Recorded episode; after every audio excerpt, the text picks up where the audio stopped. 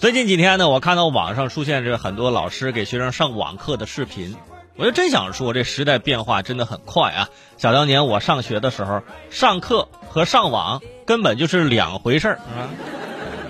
任何跟网络有关的都被我的妈妈给切断了，甚至我家里角落的蜘蛛网也清理得干干净净。就这种一刀切的方式啊，导致我产生了极大的抵触感，所以我就借我同学的手机或电脑玩。结果也被我妈没收了。最后我妈领我同学啊来我家仓库拿的时候，是吧？是吧？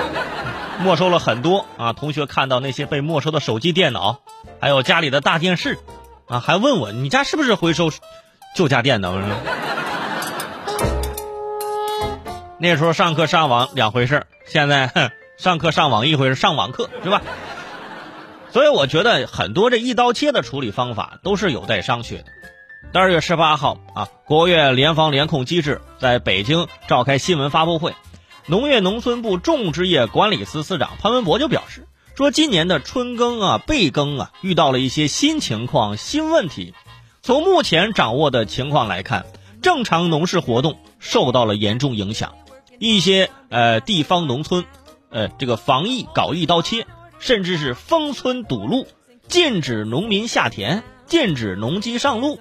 啊，比如说春茶要采摘了，蔬菜要采收了，这些农事活动没法正常展开。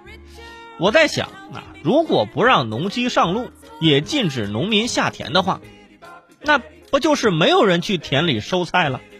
如果是这样的话，我建议以后啊，不仅要家电下乡，还要弄个无人机下乡，无人拖拉机、无人割草机啊，就由稻草人带领大家一起种地、一起收田。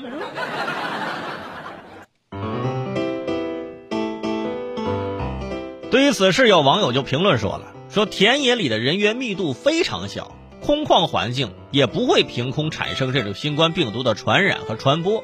只要保持与外来人员之间的距离，自家人下田劳作是无需担心病毒传播的。”钟南山院士之前也说了：“说在空旷的地方，甚至是可以不用戴口罩的，是吧？大家可以啊，在空旷的地方自己可以转一转，呃，注重防疫是好事。”但是也要科学的角度上防疫，反应措施不要太过度。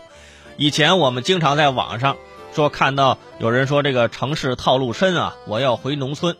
现在倒好了，回去现在套路那也不浅啊。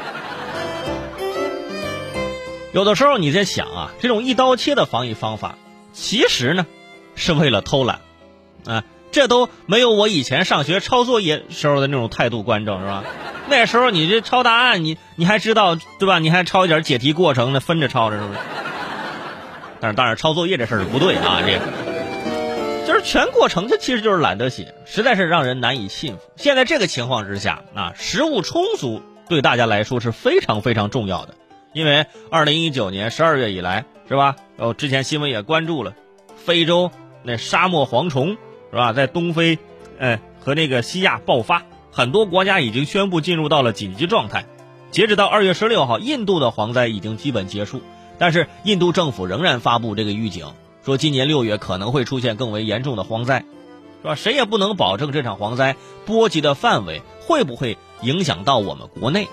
民以食为天，因为现在很多南方地区二月呢已经开始哎农忙了。如果说误了农时，造成全国食物的供应不足，哎呦。这个损失就太大了。